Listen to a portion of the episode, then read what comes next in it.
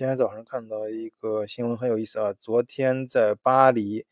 拍卖会上，爱因斯坦的手稿被拍卖到一千一百六十万欧元啊，就是大约将近一亿人民币。那很有意思的是，近几年大家看到很多咱们网上的新闻，中国都是到处在买各种各样的。古玩啊，这种呃，这个价格一一翻再翻啊，也被很多人津津乐道啊。那么我就想，如果你手上有一亿现金的话，你在拍卖场上啊，这个拍卖会上，你会去买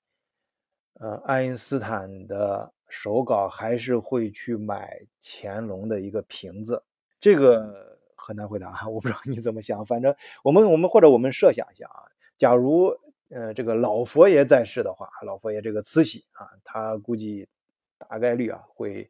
呃逼着或者用各种手段啊，让这个他的大臣，比如说翁同甫、翁同龢啊，呃或者是想讨好他的很多大臣去，甚至像是被称为啊明白人这个李鸿章啊，会去帮他买下这个呃乾隆的瓶子。啊，有可能钱不够，钱不够没关系，咱可以挪用公费啊，就是把这个买建北洋呃海师的这个 军军舰的这个钱挪过来啊，满足他个人的爱好和喜好。呃，跟他同时代的明治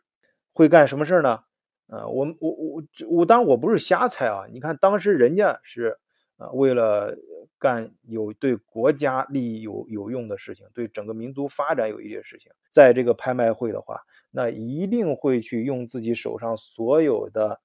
呃古古董啊，这包括自己身上的首饰啊，自己老婆身上戴的首饰什么的，呃，如果不够的话，甚至会举国之力啊去捐钱，然后把这个科学家的手稿给买下来。甚至我们可以更大胆的猜想啊，这个乾隆的瓶子，如果乾隆在世的话，根据乾隆老爷子啊，这个这个乾隆大帝他的秉性啊，那大概率也会去买爱因斯坦啊这种大科学家的手稿，而且会举牌举到底。而且如果他知道啊后世他那些子孙们的所作所为的话，估计。啊，应该说肯定会把他手上把玩的那些瓶子啊，传到后世的这些古董，他自己手上玩的这些东西砸得粉碎。所以，对于一个人来说，钱花在什么地方，决定了你的命运，未来的命运。